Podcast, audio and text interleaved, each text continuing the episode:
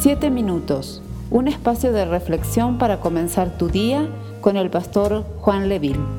Proverbios capítulo 4, verso 10 al 19, en la versión Nueva Traducción Viviente, dice así, Hijo mío, escúchame y haz lo que te digo y tendrás una buena y larga vida. Te enseñaré los caminos de la sabiduría y te guiaré por sendas rectas.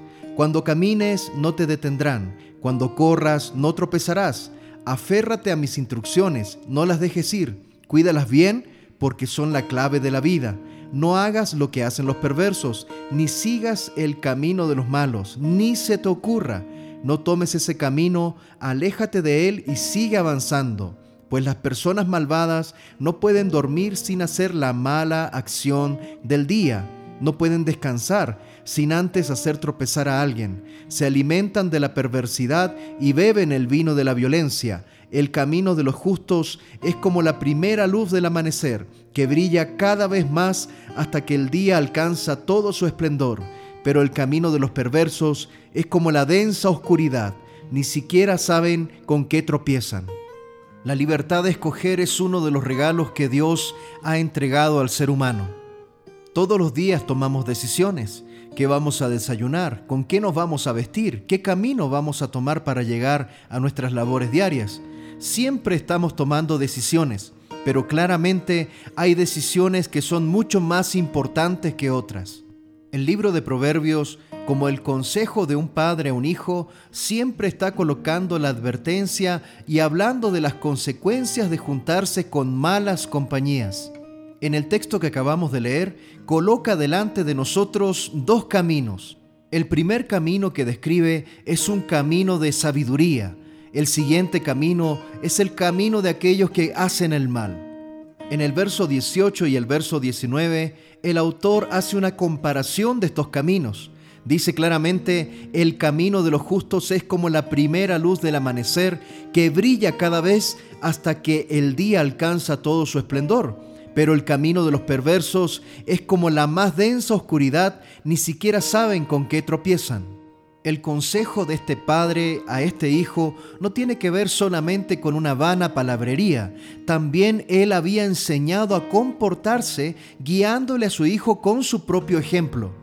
En el verso 11 dice, te enseñaré los caminos de la sabiduría. La palabra encaminar en el contexto quiere decir dirigir, conducir. Muchas veces podemos ver padres que intentan que sus hijos tomen buenas decisiones, pero lamentablemente ellos no son el mejor ejemplo para sus hijos. A veces el padre puede decir, arregla tu cuarto, pero no se puede atravesar el estudio o la oficina o el taller de este padre por el desorden imperante. Muchas veces podemos exigir a nuestros hijos puntualidad, que sean puntuales, pero nosotros mismos estamos llegando tarde a nuestros compromisos. A veces llegamos tarde incluso a los cultos de la iglesia.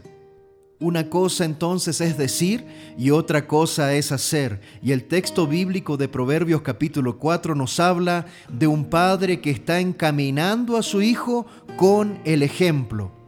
De hecho, déjeme decirle que las palabras de un padre, por más buenas que éstas sean, de nada sirven si no vienen acompañadas con un buen ejemplo. Proverbios 4:12 dice, Cuando camines no te detendrán, cuando corras no tropezarás. El camino de maldad se jacta muchas veces de tener independencia, pero cuando leemos este texto bíblico podemos fijarnos que es la sabiduría que trae la verdadera libertad, precisamente porque la sabiduría involucra disciplina. Si pudiésemos hacer otra conexión con la disciplina, esta también involucra dominio propio o como se dice comúnmente, autocontrol. Generalmente aquellos que no quieren caminar en el Evangelio es porque sienten de que van a paso lento, de que son restringidos en sus libertades solamente por caminar con Cristo.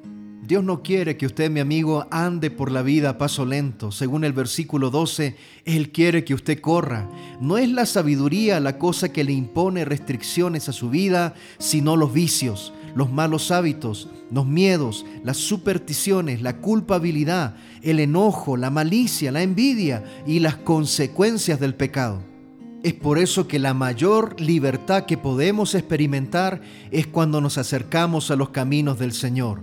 Usted y yo tenemos la libertad de escoger si queremos caminar en bendición o en maldición, en el camino del Señor o en el camino de los malos. Estos caminos tienen finales muy diferentes, pero usted y yo tenemos la oportunidad hoy de escoger el único camino, verdad y vida. Yo te invito a que escojas por Jesús. Que el Señor te bendiga, te guarde y haga resplandecer su rostro sobre ti y derrame paz en tu corazón. Esperamos ser de bendición para tu vida. Comparte este mensaje con familiares y amigos. Que Dios te bendiga. Puedo confiar en ti. Sé que aquí estás